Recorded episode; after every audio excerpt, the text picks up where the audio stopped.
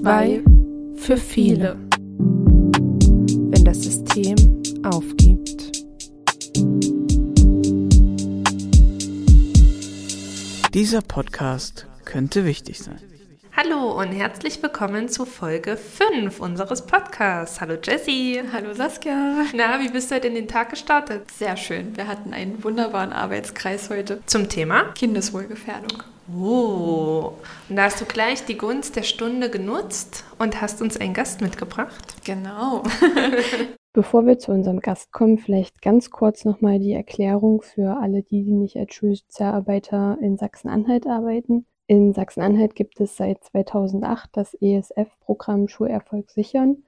Dieses Programm splittet sich in verschiedene Förderperioden auf die erste Förderperiode ging bis 2015, danach gab es die zweite Förderperiode bis 2022 und wir befinden uns gerade in der dritten bis 2024. Ich beziehe mich dabei auf die Angaben von der Internetseite des Programms schulerfolgsichern.de. Also wer möchte, kann dort einfach nochmal nachschauen. Dort steht auch, dass Schulsozialarbeit an 355 Schulen aller Schulformen stattfindet, in allen Landkreisen und kreisfreien Städten. Wie ist das Programm jetzt genau aufgebaut? Es gibt zum einen die Schulen mit den Schulsozialarbeitern. Über uns stehen dann die regionalen Netzwerkstellen. Die regionalen Netzwerkstellen sind vor allem für die Vernetzung aller relevanter Akteure, Institutionen und Ämter aus dem schulischen und außerschulischen Bereich zuständig. Sie begleiten die Kooperationspartner zum Beispiel, fördern den fachlichen und regionalen Austausch, unterstützen das regionale Engagement und vieles, vieles mehr. Über den 14 regionalen Netzwerkstellen in Sachsen-Anhalt steht dann die landesweite Koordinierungsstelle Schulerfolg sichern. Die wird getragen von der Deutschen Kinder- und Jugendstiftung und ist für die Programmentwicklung und Steuerung zuständig auf Landesebene. Außerdem unterstützt sie fachlich die Netzwerkstellen. Sie sorgt für Öffentlichkeitsarbeit, stärkt den Fachaustausch und die inhaltfachliche Kommunikation.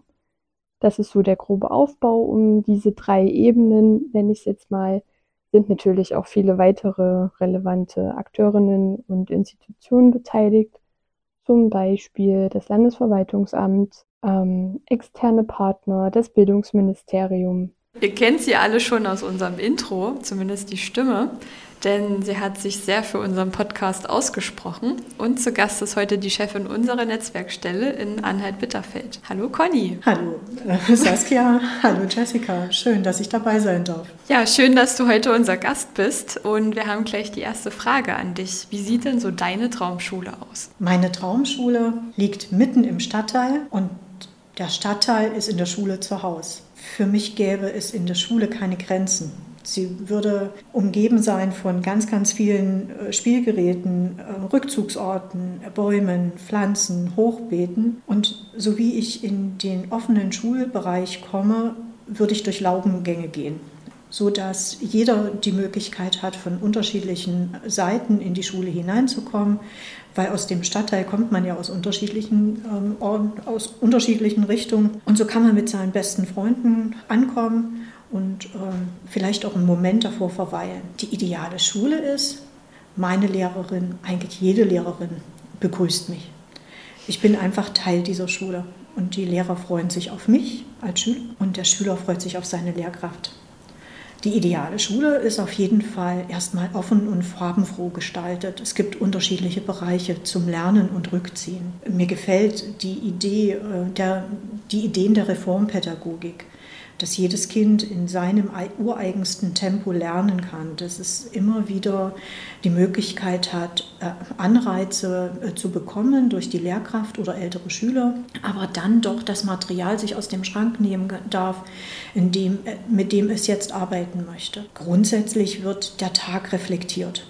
Es gibt Anregungen durch die Lehrkräfte, was zu tun ist, aber ich habe auch Bereiche, wo ich selber schauen kann, welche Interessen ähm, und welche Bedürfnisse habe ich. Muss ich gerade mal um die Null rennen, weil in mir gerade alles zappelt? Oder brauche ich einen Moment Ruhe und nehme ein Buch oder einen Kuschelteddy und ziehe mich zurück, weil es mir gerade schwerfällt und ich das Gefühl habe, mein Kopf, der brummt so. In der idealen Schule gibt es die Bereiche schulisches Lernen, außerunterrichtliches Lernen und informelle Bildung gleichberechtigt nebeneinander. Das heißt, Kooperationspartner kommen und mit spannenden Projektideen und vor allen Dingen fragen mich, mich, den Schüler, was ich denn so brauche, worauf ich Lust habe und was im Stadtteil gebraucht wird. Für alle, die sich jetzt gefragt haben, was ist denn dieses schulische, außerschulische und informelle Bildung? Nochmal ganz kurz die Erklärung. Schulische Bildung ist alles, was in verschiedenen Institutionen stattfindet, in der Schule oder in der Berufsschule oder in der Universität zum Beispiel. Da sagt man laut einer Studie, dass 60 Prozent während der Schul- und Studienzeit formelles Lernen sind, also nach vorgegebenem Rahmenplan. Außerschulisches Lernen ist alles das, was außerhalb der Schule stattfindet, aber schon auf Lernen angelegt ist, zum Beispiel eine Theater AG oder ein Sportverein. Und das informelle Lernen ist alles, was um dich herum passiert.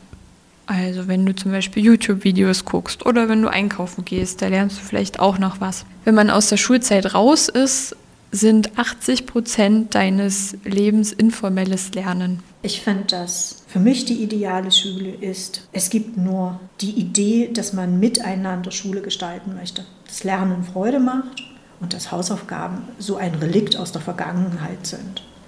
Das bedeutet nicht, dass es keine Grenzen gibt. Aber diese Grenzen werden mir gezeigt. Ich erkenne sie eventuell sogar schon selbst und wir gucken, wie wir damit umgehen möchten, wenn jemand die Grenze verletzt, also es eine Folge hat und keine Strafe. Tja, was soll ich sagen? Die ideale Schule, ja, das braucht noch ein bisschen, weil Lehrkräfte sollen ja schließlich dazu beitragen, dass diese Schule so wird. Aber glaubst du, wir sind auf einem guten Weg, ähm, in gewissen Ansätzen das umzusetzen?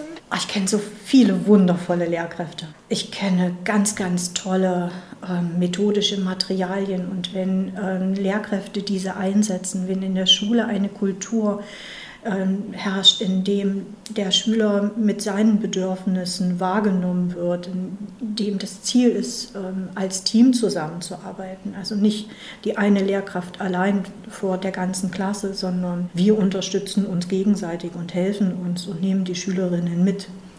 Dann sind wir da schon auf einem richtig guten Weg. Es gibt schon toll eingerichtete Schulen und es gibt wundervolle ähm, Schulhöfe, die gemeinsam mit Eltern an freiwilligen Tagen gestaltet worden sind, wo die Gemeinde Geld gibt. Ich habe jetzt sogar eine Schule kennengelernt, da war in jedem Raum ein Whiteboard. Und die Schüler haben sowohl digitales als auch das Lernen äh, und Schreiben über ähm, Arbeitsmaterialien noch im Buch. In dieser Schule hatte ich den Eindruck, dass auch Eltern sofort wussten, was ihre Kinder lernen, weil sie konnten sich selber einschalten und die Lernfortschritte ihres Kindes direkt mit auf der App verfolgen. Also an den Stellen habe ich das Gefühl, da sind wir auf einem richtig guten Weg. Und dann komme ich als Netzwerkstelle in andere Schulen und sehe, es gibt drei Lehrkräfte, es gibt Langzeiterkrankte, es gibt kurzfristig Erkrankte. Corona ist ja immer noch so ein Thema. Jetzt gerade die Erkältungszeit ist ein Thema. Und die Türen stehen offen und eine Lehrkraft spricht, springt zwischen drei Klassenräumen, um jedem Kind irgendwie gerecht zu werden und ein bisschen Bildung zu vermitteln. Dazwischen ähm, zerteilt sich eine pädagogische Mitarbeiterin und die Schulsozialarbeiterin ist auch mehr am Fliegen als am Verweilen. In den Momenten frage ich mich, was Bildung wert ist, wie wir es schaffen gemeinsam schaffen. Also ich merke das auch selber momentan in der Schule. Es ist so viel los, das haben wir auch schon in vergangenen Folgen besprochen. Und es ist, also mich macht das auch so unzufrieden. Es ist gerade so ein Oberflächenarbeiten, dass man allen Kindern irgendwie ein bisschen gerecht wird, um Kindeswohlgefährdung zu vermeiden, um zu helfen, um da zu sein. Aber wirklich tiefgründig mit den Kindern arbeiten ist momentan schwierig, weil es, wie du schon gesagt hast, aus personellen Gründen an allen Ecken und Kanten fehlt und ja, man kann dem Ganzen gar nicht gerecht werden, um sich auch selber, also nach Hause zu kommen und zu sagen, geiler Tag, ich habe halt alles geschafft, was ich wollte, ich habe alle Kinder glücklich gemacht. Also das so als Schulsozialarbeiterin, meine Sicht. Bevor wir zu der traurigen Wahrheit kommen oder Realität, würde ich gerne noch mal zurück zu der idealen Schule, weil mir hat da noch so ein bisschen gefehlt, braucht es denn da gar keinen Schulsozialarbeiter mehr? Du hast immer nur von Lehrern gesprochen. Sind wir dann nicht mehr da? Ja, also für mich gehört in eine Schule ein multiprofessionelles Team. Und das sind nicht etwa der Deutsch- und der Mathelehrer, die dann sich multiprofessionell aufstellen, weil sie ja in so vielen Klassen gleichzeitig sind. Und äh, für mich gehört einfach dazu, dass Schulsozialarbeit ein fester Bestandteil der Schule ist. Dazu gehören für mich aber auch pädagogische Mitarbeiterinnen, es gehören für mich Ergotherapeuten, Physiotherapeuten, Logopäden dazu, Vereine, die mit ihren Angeboten reinkommen, das ist der Kultur- und der Sportverein, aber auch ganz genauso ähm, vielleicht die Street Kids, die SchülerInnen ermuntern, sich mehr zu bewegen und dass es auf dem Schulhof es bewegte Pausen gibt. Und ganz klar, im Moment bedeutet einfach nur Schule ohne Schulsozialarbeit. Für alle Beteiligten ähm, mehr Arbeit und weniger soziales Miteinander, weil über die Profession der Schulsozialarbeit kommt das soziale Lernen, die Teamarbeit, dieses ähm, sich selber wahrnehmen und äh, mitgenommen werden, kommt einfach als Profession hinzu. Ich finde das auch gerade ziemlich traurig. Man macht irgendwie so viel den ganzen Tag über. Wenn man am Ende des Tages draufschaut, hat man irgendwie das Gefühl, man hat nichts geschafft. Aber dann kommen doch wieder die Kinder zu uns und sagen, äh, Mensch, das hat mir sehr geholfen, das wende ich immer noch an, an Strategien. Ähm, also man bewirkt ja doch was.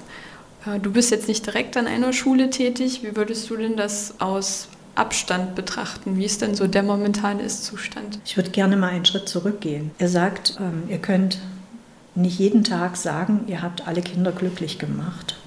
Und ähm, ihr habt das Gefühl, euch ähm, aufzureiben und äh, zu, äh, zerrissen zu sein und manchmal auch sehr unglücklich und unzufrieden nach Hause zu gehen. Wir hatten eine Zeit, da haben wir gerade äh, die Konzepte neu geschrieben. Und es war mir vergönnt, in einigen Schulen Schulleiterinnen, ähm, Lehrkräfte, Schulsozialarbeiter, Elternvertreter und Schülerinnen zu befragen. Und an der Stelle, wo das gelungen ist, trotz aller Corona-Schwierigkeiten, Weihnachtszeit und Schulferien, war es so, dass die anwesenden Schulsozialarbeiter in vielen Fällen völlig verblüfft waren, wie sie sich als Person sehen und mit dem, was sie jeden Tag leisten und wo sie noch so viele Baustellen sehen, was sie wieder Schritte nicht geschafft haben. Und dann von den anderen kam, ohne unsere Schulsozialarbeiterin wäre das nicht gegangen, wäre das nicht gegangen. Wissen Sie, wenn ich unsere Schulsozialarbeiterin frage, die überlegt und die hat ganz, ganz schnell eine Lösung. Die sucht gar nicht erst die Probleme, dafür hat die gar keine Zeit. Und dann hat die mich in den Arm genommen und dann war ich auf einmal wieder, dann war ich auf einmal wieder glücklich. Und dann, wenn man dieses Kind sieht, was so tief durchatmet und seufzt da weiß man ganz genau, dass der Schulsozialarbeiter in dem Moment genau an der richtigen Stelle war und das Kind genau das bekommen hat, was es gebraucht hat. Die Lehrkraft, die die Unterstützung bekommen hat und nicht nur an einem Tag, sondern an vielen. Der Hausmeister, der sich freut, dass es da noch so einen kreativen Wusel gibt, der äh, zwar mit Aufgaben, aber dann auch wieder auch mit viel Hilfe bekommt. Die Ansprüche an uns selbst, gerade Sozialarbeiter, haben immer so große Appellohren. Die möchten ganz, ganz viel. Die müssen ein Stückchen zurückgehen. Ich kann nicht an einer Schule mit 300 Schülern 300 Schüler am Tag retten und dazu noch mindestens 50 Kollegen abholen und dann auch noch Eltern ähm, dabei befähigen, mit ihren Kindern liebevoll umzugehen. Und dann sehe ich natürlich im Moment die Situation an den Schulen. Und ich sehe die Überforderung von Lehrkräften, ich sehe die Überforderung von Schulsozialarbeitern und bin dann doch erstaunt, was die noch alles nebenbei machen. Also, ja, ich weiß nicht, wie ihr das gerade seht, aber ähm, ihr habt gerade gesagt, wenn ihr nach Hause kommt, da ist noch so viel offen geblieben und trotzdem ist ein Podcast geschafft. Also irgendwie und ein Weihnachtskalender verpackt oder vielleicht auch ganz andere Sachen äh, geschehen. Selbst- und Fremdbild hauen da gerade nicht hin, oder? Ich glaube eher selten bei uns. Ich hatte ähm, letztens, also jetzt die Tage, so was ganz Niedliches von einem Schüler, ähm, der hat einen Förderschwerpunkt und da hat eine Lehrerin gefragt, na wie ist denn das, wenn du mit der Schulsozialarbeiterin sprichst, was, was löst das in dir aus, was ist das für ein Gefühl? Und da hat er ganz niedlich gesagt, naja, wenn ich mit Frau so und so spreche, dann, dann ist das wie so ein Schwamm. Sie ist für mich wie ein Schwamm. Ich erzähle ihr das, sie saugt alles auf, mir geht's gut und dann bin ich glücklich und gehe wieder raus. Also ich bin jetzt der Schwamm bei uns in der Schule von den Jungs. Aber das war so ein süßes Feedback wirklich von so einem Kind mal für einen selber. Was löst das eigentlich wirklich in dem Kind aus? Einfach nur reden und zuhören. dass jemand da ist. Zu Hause kann man, ja, können die Eltern sich die Zeit nicht nehmen, die Lehrer, so viele Kinder und was noch alles gerade nebenbei passiert. Das war so ein indirektes Kompliment und da habe ich mich sehr gefreut und da geht man dann auch glücklich nach Hause. Ein Schwamm, das ist auch ein total süßes Bild. So einfach eigentlich, ja. aber mit der Erklärung macht total Sinn. Ja. Aber gerade an der Stelle sieht man doch, wie die Reflexionsfähigkeit von Kindern ist. Sie betrachten die Welt auf ihre ganz, ganz eigene Art und Weise. Und was mir gerade bei deiner Erzählung aufgefallen ist, die Lehrkraft hat eine Frage gestellt, die vor zehn Jahren, als ich in dem Bereich angefangen hatte, niemals eine Lehrerin mhm. gestellt hätte. Das stimmt. Wir haben, glaube ich, gemeinsam sehr viel voneinander gelernt und wir sind inzwischen viel, viel sensibler, ja. gehen mehr auf die Interessen der Kinder ein und ich glaube, Kinder fühlen sich gehörter. Und ich finde das auch so schön, dass die Lehrer da auch wirklich fragen, was denn das Kind mit mir überhaupt macht. Also was leistet die Schulsozialarbeit mit dem einzelnen Kind? Was mir halt auch immer wieder zeigt, dass wir wirklich fester Bestandteil geworden sind und das halt, ja, nur noch beim Land ein bisschen verankern müssen, dass das auf Dauer auch der Fall sein wird. Aber nicht nur uns müssen wir verankern. Für uns ist der Schwamm immer ein Stück weit unsere Netzwerkstelle. Wenn wir irgendwie Fragen oder Probleme haben, nehmen wir das Telefon in die Hand und rufen bei unserer Netzwerkstelle an und fragen um Hilfe. Auch die muss ja verankert werden. Was machst du denn sonst so, außer unsere Fragen zu beantworten? euch zuhören und Ideen ablauschen. Also meine Aufgabe ist es ja, bildungsrelevante Institutionen, Ämter, aber natürlich auch Jugendhilfeeinrichtungen, Beratungsstellen ähm, aus schulischen und außerschulischen Bereichen miteinander in Beziehung zu bringen. Das gelingt aber natürlich nur, wenn ich weiß, wer muss denn mit wem wie in Kontakt stehen, um was bearbeiten zu können. Und da ist es natürlich wichtig, erstmal euch zuzuhören. Das nicht nur den Schulsozialarbeitern, sondern auch natürlich Schulleitungen, Lehrkräften und äh, auch Kooperationspartnern. Also was brauchen denn die? Da bin ich unendlich glücklich, einen pädagogischen Beirat an meiner Seite zu haben, das einmal ein Fachgremium ist, was mit ihrer Expertise meine Arbeit erleichtert und mich manchmal auch ein Stück zurückholt, wie jetzt, wo ich mal ganz schnell der Meinung war, man müsste mal äh, prüfen, ob es ein Schutzkonzept in allen Schulen gibt und dafür einen Heidenaufruhr gesorgt habe. Und dann prüft man innerhalb äh, dieser Gruppe ähm, ab, was ist denn da und äh, was braucht es und wie kommt, man, wie kommt man zu bestimmten wichtigen Bausteinen, die es in Schule und Sozialarbeit braucht. Conny, wenn ich dich ganz kurz unterbrechen darf, ähm, wer befindet sich denn in dem pädagogischen Beirat? Wie setzt er sich zusammen? Ach ja, das sind immer so Normalitäten für mich. Ne? Unseren pädagogischen Beirat gibt es inzwischen seit zehn Jahren und ähm, ist einfach für uns Teil der Netzwerkstelle. Also wir haben im Team Schulleiterinnen aus Grundschulen, Sekundarschulen und Gymnasium einer Schulleiterin aus der äh, Förderschule, die gleichzeitig auch Stützpunktschule ist. Dazu kommen ähm, Beratungslehrkräfte. Ja, das ist gar nicht so einfach. Also wir haben Vertreterinnen aus dem Bereich der Jugendgerichtshilfe, eine Familienrichterin unterstützt, schulfachliche Referentinnen aus den unterschiedlichen Bereichen, auch wieder hier. Ähm, die aus der Grundschule, ähm, aus dem Sekundarstufenbereich und äh, aus dem Förderschulbereich. Dazu kommen Vertreterinnen aus den Ämtern. Immer anwesend ist, sind die Kollegen aus dem Jugendamt. Ein Teil der Schulsozialarbeit ist ja auch beim Landkreis angedockt. Da ist der Leiter der Schulsozialarbeiterin mit an Bord, der ähm, Leiter der, des ASDs, also des Allgemeinen Sozialen Dienstes. Ab dem nächsten Mal wird dabei sein die Kinderschutzbeauftragte. Dann gibt es eine Kollegin, die kommt aus, der, aus den Beratungsstellen, hier insbesondere für verhaltensauffällige Kinder und Jugendliche. Die Schulpsychologin ist mit an Bord. Schulsozialarbeiter sind mit dabei und das auch aus den unterschiedlichen Bereichen das war uns ganz besonders wichtig. Und hinzugezogen werden immer entsprechende Fachkräfte je nach Thema. Also ob da mal noch ein, ein Psychologe dazu kommt, wenn man sich um das Thema Verhaltensauffälligkeiten, ähm, wenn man sich damit befasst. Oder wenn wir jetzt gerade den Handlungsleitfaden für Schulabsentismus besprechen, dann wird auch dort das Ordnungsamt mit vor Ort sein. Die Kollegen bekommen vorher die Informationen, aber der finale Austausch findet dann innerhalb dieses Gremiums statt. Und deswegen ist es auch so breit aufgestellt. Oh, ich hoffe, ich habe keinen vergessen. Also als ich das erste Mal davon gehört habe, dass es äh, so einen pädagogischen Beirat bei uns, also durch meinen Stellenwechsel bei uns ähm, gibt, ich war total begeistert. Ich fand es total cool, dass sich endlich mal wirklich alle die, die wir brauchen, also wir sind ja nun mal in der Basis und wir sehen ja, wen brauchen wir alles, um unsere Arbeit leisten zu können, sich an einen Tisch setzen und Gedanken machen, wie können wir wen in welcher Funktion unterstützen. Und das fand ich echt so wichtig, weil wir hatten uns ja schon mal ausgetauscht, gerade die psychischen Probleme, die nehmen bei den Kids so enorm zu. Und wenn ich zu meinen Kindern bzw. zu den Eltern dann sage, na suchen Sie sich doch mal einen Platz beim Psychologen, dann wissen wir alle, wie lange das dauert und halt einfach irgendwie eine Auffangmöglichkeit zu finden. Da finde ich das wichtig, dass man das einfach bespricht, was kann man machen, welche Möglichkeiten gibt es noch? Da stimme ich dir vollkommen zu. Ich finde es auch super klasse, dass sich wenigstens Vertreterinnen, weil alle an einen Tisch zu setzen wäre ja ein bisschen viel, ähm, sich mal zusammenfinden und versuchen, Lösungen zu finden für die Probleme, die uns ja alle angehen. Ja, was machst du denn sonst noch so? Beschreib doch ähm, einfach mal so einen typischen Alltag. Also so ein Arbeitstag bei Conny. Wie würde der aussehen? Mein äh, normaler Arbeitstag beginnt damit, dass ich beim ersten Kaffee die Postfächer äh, öffne.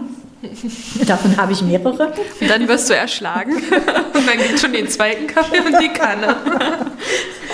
Ja, also im Wesentlichen äh, bin ich, bevor ich ähm, ans Telefon gehe, das ist meistenteils so kurz nach sieben, ähm, bin ich schon gut informiert und weiß ungefähr, was auf mich zukommt. Ich habe auch meine Termine gecheckt. Ähm, übrigens da muss ich sagen, ich bin ein Chaot. Und wenn ich mein Team in der Netzwerkstelle nicht hätte, würde da wohl einiges gegen den Baum laufen. Und äh, ja, und mein digitaler Kalender mag manchmal die Eintragung vom Handy nicht und äh, da bin ich inzwischen äh, ganz glücklich, dass noch jemand mit drauf schaut. So gegen Sie rufen entweder Schulsozialarbeiterinnen an, die äh, das Gefühl haben, sie möchten noch etwas besprechen, bevor sie in der Schule entweder sich mit einer äh, Lehrerkollegin treffen oder mit der Schulleiterin oder manchmal auch schon mit Eltern. Nicht selten sind es auch Schulleiter, die eine Information benötigen oder mich informieren, wie der Stand in einzelnen ähm, Fallsituationen ist. Danach ist ein Stück Protok äh, Zeit, äh, Protokolle anzufertigen, tatsächlich E-Mails auch so zu beantworten, dass es beim Gegenüber auch zum Weiterarbeiten äh, möglich ist. Weil nicht immer, wenn ich morgens das Postfach an, aufmache, mir sofort alle Informationen zur Verfügung stehen.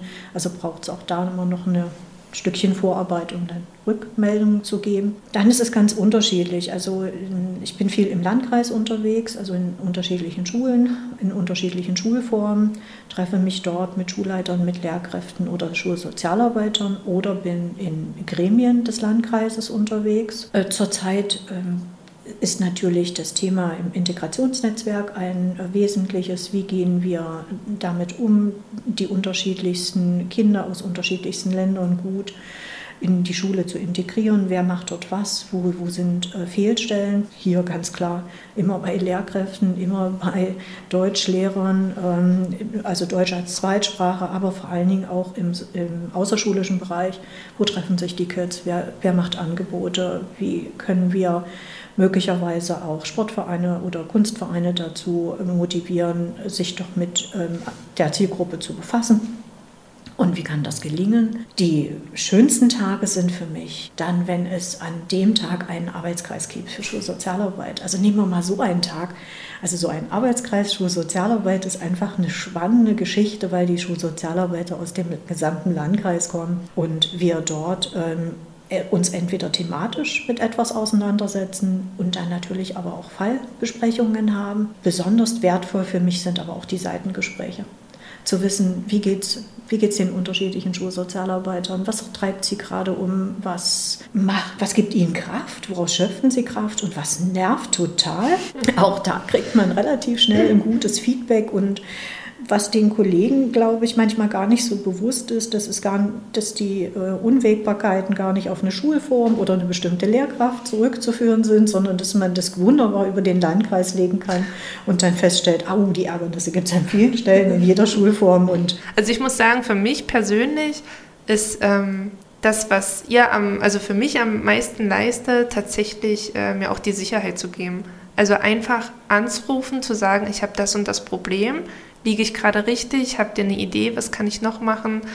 Und ja, halt einfach die, auch wenn es jetzt doof klingt, aber die Bestätigung dann zu bekommen, du bist auf einem guten Weg, weil wir sind halt alle alleine in der Schule und man muss halt wirklich schauen, wie mache ich es am besten und ja, also das ist so meins, was ähm, ich am schönsten finde. Und ich meine, in der Uni haben wir ja auch keine Schablone X bekommen, wo man sagen kann, das kann ich jetzt über alle Kinder drüberlegen und habe dann die Lösung, die ich immer anwenden kann. Jedes Kind ist anders, jede Geschichte, die uns im Schulalltag begegnet, ist anders. Und manchmal weiß man einfach nicht, was man machen soll und braucht jemanden, der einem zur Seite steht. Also ich dusche gerade und ähm, sitze weich auf einem Lorbeerkranz. Wenn ihr anruft, ist das auch für uns jedes Mal eine ganz, ganz spannende Situation. Du hast das gerade wunderbar gesagt, jedes Kind ist anders. Jeder Tag ist anders. Und selbst wenn es dasselbe Kind ist, ist, es manch, ist dann die Situation anders oder die Problemlage hat sich gerade ins Gegenteil verkehrt. Wir haben auch nicht den Zauberstab. Wir haben leider auch nicht die äh, Wunscherfüllungspille. Was wir aber haben, ist, sind zwei Ohren, und eine Walnuss dazwischen, mit der wir mit euch gemeinsam nachdenken. Wenn du oder wenn ihr die Gespräche reflektiert, ist es ja doch so, dass, dass, es, dass es ein Austausch ist. Und in diesem Austausch ähm, geht es ja im Wesentlichen um die Frage der Haltung und der Herangehensweise. Und gerade ähm, manchmal ist die Methode X geeignet und manchmal Y und dazwischen auszuwählen ist nicht ganz einfach. Und dann zu sagen, ja, probier's doch mal so und wenn nicht, dann reden wir noch mal und dann machen wir es noch mal anders, gibt auch mir die Sicherheit, dass einfach klar ist, ihr müsst nicht zu 100 Prozent immer alles ins Trockene bringen.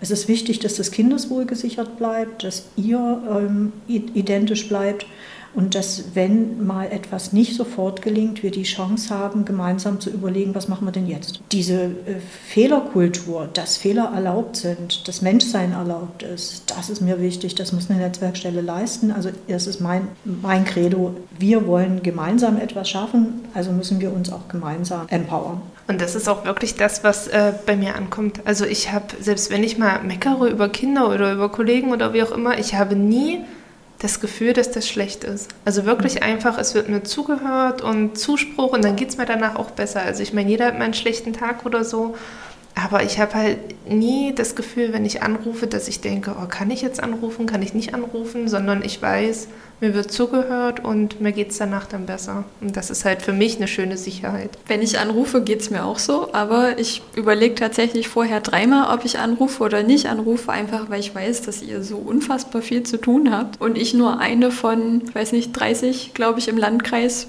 Schulsozialarbeiter bin, die bei euch anrufen. Solche Anrufe sind immer wichtig, Jessie. Es ist wichtig, dass es dir selber gut geht. Und wenn ja. du da nicht anrufst, dann klingelt wahrscheinlich mein Telefon. Und ja. man darf ja auch nicht vergessen, das ist ja keine Einbahnstraße. Genau. Wir rufen ja auch an. Und es ist ja auch nicht, dass wir ständig anrufen. Also ich meine, nee. es ist ja nicht, dass sowas äh, tagtägliches Problem ist.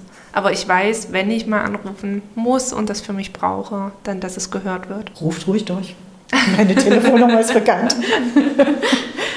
Ja, und apropos viel zu tun, wir haben ja mitbekommen, als die neue Förderperiode bei uns losging, dass ihr eine Stelle verloren habt. Genau, da kam nämlich auch eine Zuhörerinnenfrage bei uns hereingeflattert. Und zwar wurde die gestellt ähm, mit der Bitte, also es gibt ja nun eine Person weniger bei euch in der Netzwerkstelle, und die Frage ist, wie sortiert ihr euch da jetzt neu mit den ganzen Aufgaben? Ähm, sie meint, das Aufgabenspektrum wurde zwar vermindert und zum Beispiel Fortbildungen können nicht mehr angeboten werden durch die Netzwerkstelle, da sie nicht mehr förderfähig sind. Aber ja, wie habt ihr das jetzt gelöst mit einer Person weniger und was hat es mit den Fortbildungen auf sich? Das waren zwei Fragen und äh, ja, versuchen wir es mal auseinanderzunehmen. Erste, Der erste, erste Frage. Frage. Wir haben eine Stelle weniger.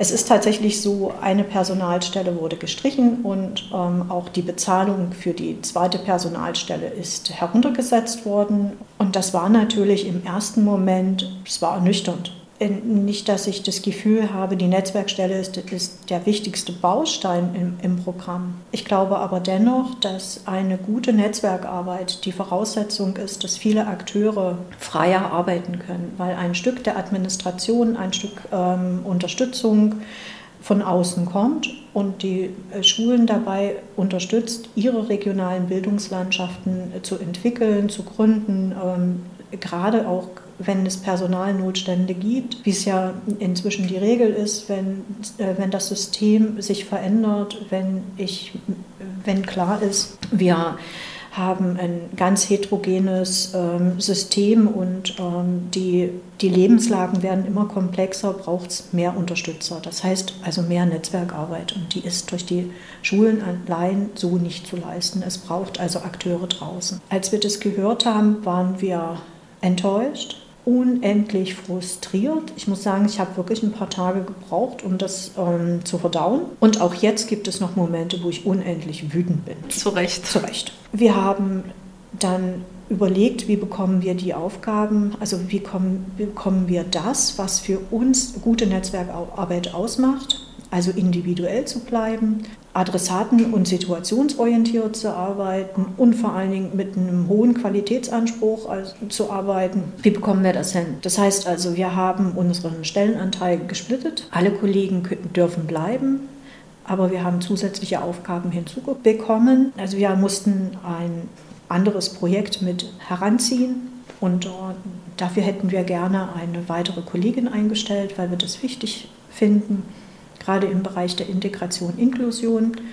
Das hat, dieser Traum hat sich so nicht erfüllt. Das heißt also, wir, ähm, also eine Kollegin von uns übernimmt diese Aufgabe jetzt mit und hat damit sozusagen zwei Stellen, die sie inhaltlich ausfüllen muss. Insgesamt äh, sind, haben wir weniger Aufgaben, aber die Aufgabe, die uns am wichtigsten waren und die nein, am zweitwichtigsten waren. Das war die Fortbildung und damit komme ich zur Frage 2, ist tatsächlich weggefallen und wird jetzt und ist sozusagen den Aufgaben der äh, landesweiten Koordinierungsstelle zugeordnet worden. Das bedeutet, dass in den FAQs ist das nochmal gekommen, dass diese Fortbildungen die jedem Schulsozialarbeiter im, an einem Tag im Monat äh, ermöglicht werden sollen, allerdings nur, wenn sie programmbegleitend sind und dort entsprechend auch von der landesweiten Koordinierungsstelle vorgehalten werden. Dazu gibt es auch noch eine ganz klare Budgetierung die ähm, relativ gering ist und der Schulsozialarbeiter muss sich dann eben auch überlegen,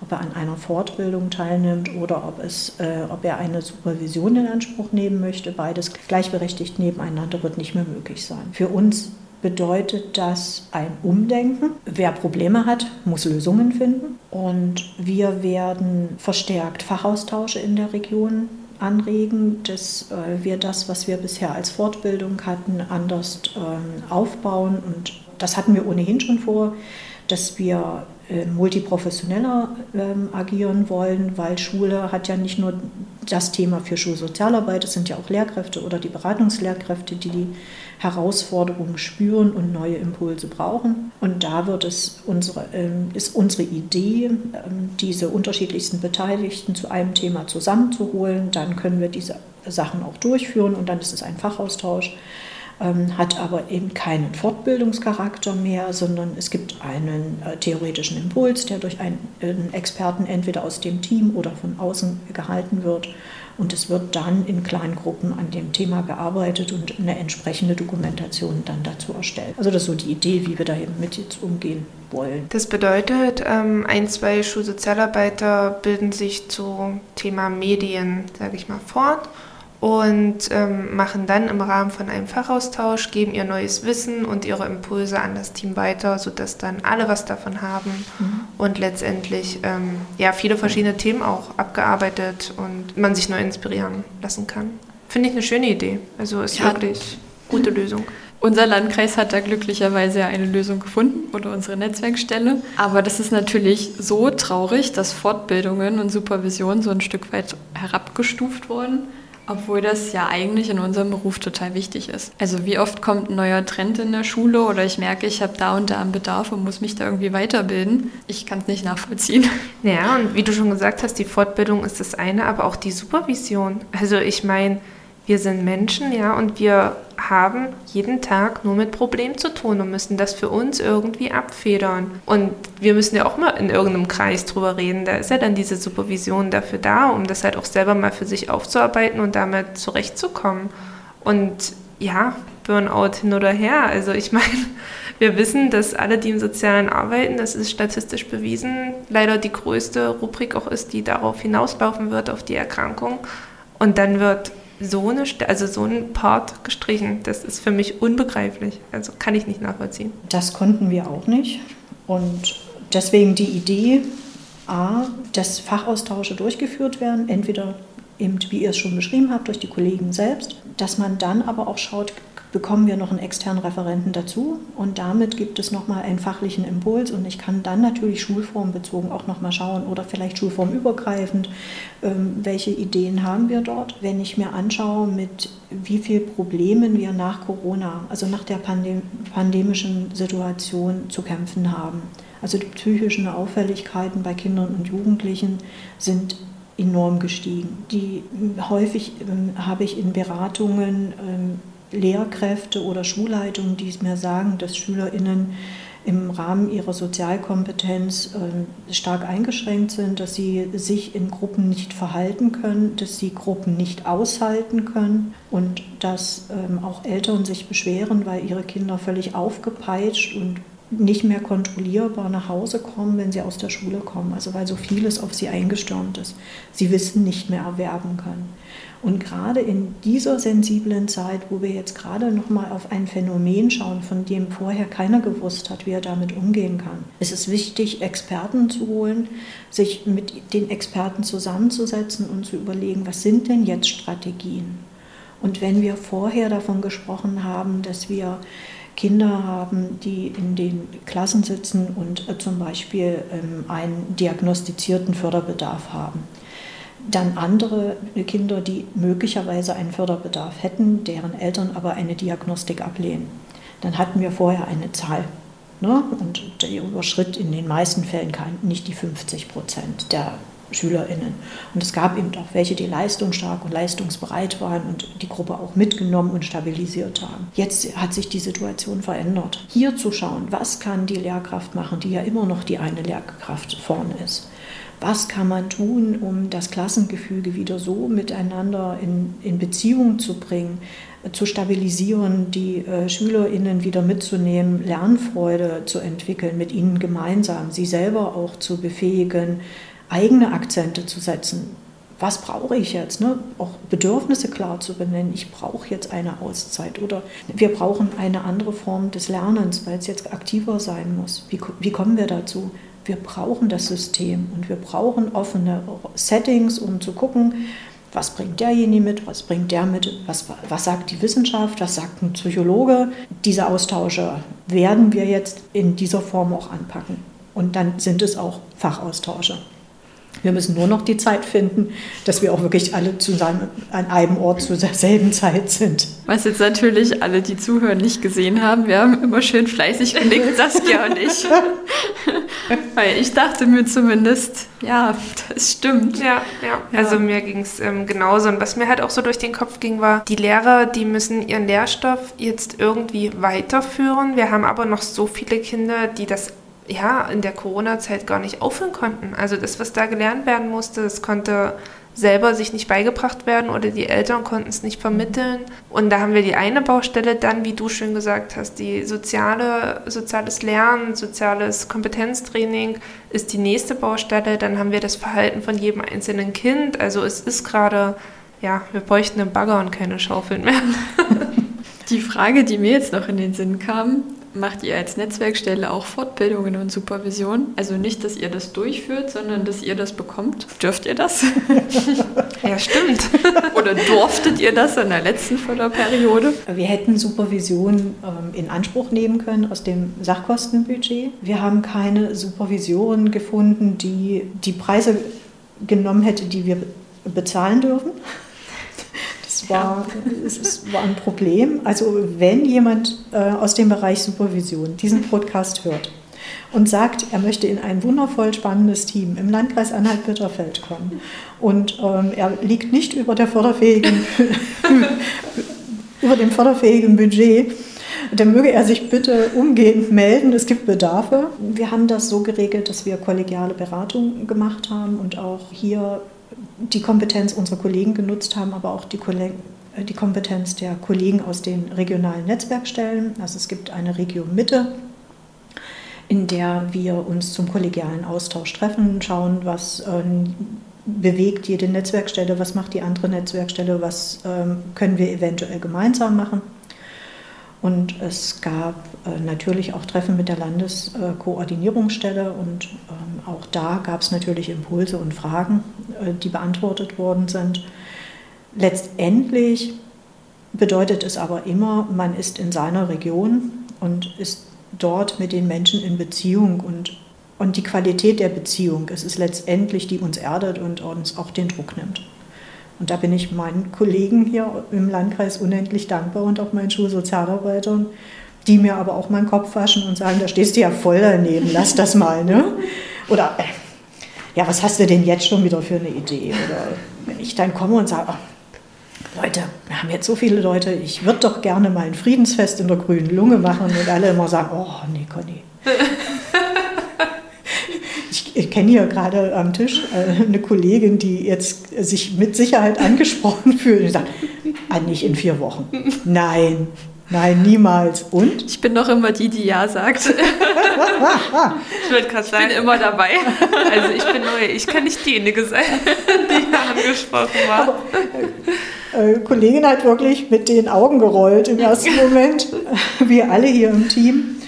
Und dann war ich so äh, unendlich geflasht, als wir mit so vielen Menschen in der grünen Lunge standen und das eines der schönsten Feste waren, wo ähm, Menschen aus so vielen Herkunftsländern dabei waren und wir mal wieder ohne Kontaktbeschränkungen miteinander feiern, basteln, spielen, Musik hören konnten, tanzen. Okay, dann ähm, kommen wir auch schon zum Ende unserer heutigen Folge. Ich würde dich gerne noch fragen, Conny, wenn du deine Arbeit in drei Worten beschreiben müsstest, also erstmal deine Arbeitsaufgabenfelder, welche wär, oder in drei Sätzen beschreiben müsstest, welche wären das? Kurz und knapp. Vernetzung, aktives Zuhören. Und wie würdest du deine Arbeit vom Gefühl her, in, da gebe ich dir fünf Worte, beschreiben? Mannschaftssport, heterogen, herausfordernd, empowernd, warm. Hast du jetzt gerade meine Blitzlichtrunde übernommen? Nein. Das war äh, tatsächlich noch eine allgemeine Frage zu der Sache, weil ich es nochmal zusammenfassen wollte. Aber ich übergebe natürlich an dieser Stelle auch, ähm, ja, ihr merkt schon, liebe Zuhörer und Zuhörerinnen, irgendwie klappt es gerade nicht so mit Blitzlichtrunde am Anfang, weil wir immer mittendrin sind im Thema. Aber ja, ich übergebe dir jetzt gerne nochmal das Wort, liebe Jessie, zum Ende. Zwei Fragen hast du ja schon gemacht. oh, und ich habe nicht auf den Zettel geguckt. Ich habe nicht gespickt. Okay, liebe Conny, Frage Nummer drei. Was würdest du mit hm, 50.000 Euro machen? Das fragst du jetzt nicht im Ernst. ich hoffe, wir kommen darin vor. Wir wollen dich ein bisschen näher kennenlernen. Ich würde als nächstes, das ist mein ganz, ganz großer Traum, den ich schon seit vielen Jahren habe und wo ich glaube, jetzt Partner gefunden zu haben, ich möchte eine Kinderdruckwerkstatt aufmachen. Da bin ich dabei. Ich klinke mich mit ein. Na dann, jetzt, liebe, ähm, liebe Zuhörer, der Spendentopf ist offen. Was ist dein persönliches Steckenpferd in der Arbeit? Mein äh, persönliches äh, Steckenpferd ist Mediation. Für alle, die das Wort nicht kennen oder diese, dieser Arbeitsbereich. Ja, was macht man denn bei Mediation? Mediation ist ein äh, geführtes Verfahren, in dem jede ähm, beteiligte Konfliktperson die Möglichkeit hat, ihre Bedürfnisse und Gefühle zu schildern und ihre Sicht auf den jeweiligen Konflikt.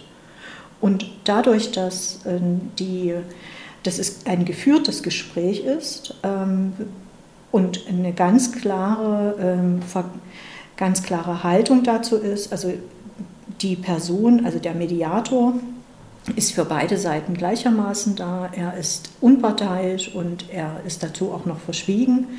Ermuntert, ermuntert er die äh, beiden Konfliktpartner zum Beispiel ruhig zuzuhören. Er ähm, übernimmt äh, das äh, Spiegeln von Aussagen, er paraphrasiert ähm, und ähm, bringt so zum Beispiel auch Angriffe wieder auf eine hörbare Ebene, fragt den jeweils anderen, wie es ihm geht, wenn er das hört, was ihm der andere jetzt gesagt hat. Und für mich ist es ein, äh, eine Möglichkeit, dass ähm, sich die Konfliktparteien überhaupt erstmal wieder zuhören, dass sie sich an einen Tisch setzen, dass sie sich zuhören und dass sie eine Lösung für ihren Konflikt finden. Also nicht ich suche die Lösung, sondern sie suchen die Lösung und geben dabei ein Stückchen von sich preis. In den überwiegenden Fällen, wenn man relativ schnell reagiert und nicht ein, äh, Konflikt schon sehr verhärtet ist, kommen die ähm, Konfliktparteien relativ schnell zu einer Lösung. Und ähm, die ist meistenteils auch tragfähig für andere und übertragbar. Deswegen mag ich das so. Also quasi ein neutraler Moderator mit Empathie und Schweigepflicht. Mhm, genau. okay, letzte Frage. Ähm, die wird ein bisschen länger. Wie bist du denn zu der Arbeit gekommen? Als Netzwerkstellenleiterin? Ach je. Es gab äh, Schulsozialarbeit, also es gab drei Schulsozialarbeitsstellen im Landkreis und ich hatte von dem Förderprogramm gehört. Und als ich davon gehört habe, und ich war viel in Schulen unterwegs mit der AG Gewaltprävention hier im, äh, innerhalb des Familienbündnisses, haben wir überlegt, es wäre doch eigentlich spannend, wenn es noch mehr Schulsozialarbeit geben würde. Und außerdem ist dort eine Netzwerkstelle ausgeschrieben, die nichts weiter tut, als zu koordinieren. In welchem Jahr befinden wir uns gerade? elf Jahre zurück. 2011. Elf. äh, da hat Grundschule gerecht bei mir. Wir sind auf das, also der Verein ähm, ist auf das Jugendamt zugegangen, hat davon berichtet, hat äh, gefragt, ob äh, grundsätzlich das Interesse des Landkreises äh, besteht, dass ähm, der Verein sich auf diese Stelle bewirbt. Ob sie, es gab damals ähm, ein Verfahren, in dem der Landkreis dem zustimmen musste, ob äh, sie uns sozusagen ein Letter of Intent erstellen würden, in, das den Verein als für die Aufgabe ähm, insoweit erfahren hält. Und das hat der Landkreis gemacht und wir sind in die Bewerbungsrunde gegangen und haben dann zeitgleich sowohl Schulsozialarbeit als auch die Netzwerkstätte beantragt. Und warum ich da rein wollte, war, dass ich nach so vielen Jahren offener Kinder- und Jugendarbeit und äh, Grenzen am Schultor festgestellt habe, miteinander gelingt nur, wenn Jugendhilfe und Schule wirklich an einem Strang ziehen und wenn man die Kinder und Jugendlichen in den Mittelpunkt des gemeinsamen Interesses stellt. Und nur dann läuft das. Und wenn man dann beides noch mit sozialräumlicher Arbeit verknüpft, dann entwickelt sich auch was im Stadtteil. Und das ist meine Vision, bezogen auf jede einzelne Region, so Bildungslandschaft um die Schule herum. Und natürlich sehe ich den Landkreis Anhalt-Bitterfeld als einen Bildungsort, der Fachkräftepotenzial hat. Und wenn wir Fachkräfte haben wollen, müssen wir jeden einzelnen Jugendlichen im Blick nehmen. Und jetzt habe ich was völlig anderes erzählt, als du mich gefragt hast. Aber ich finde es ein schönes Abschlusswort.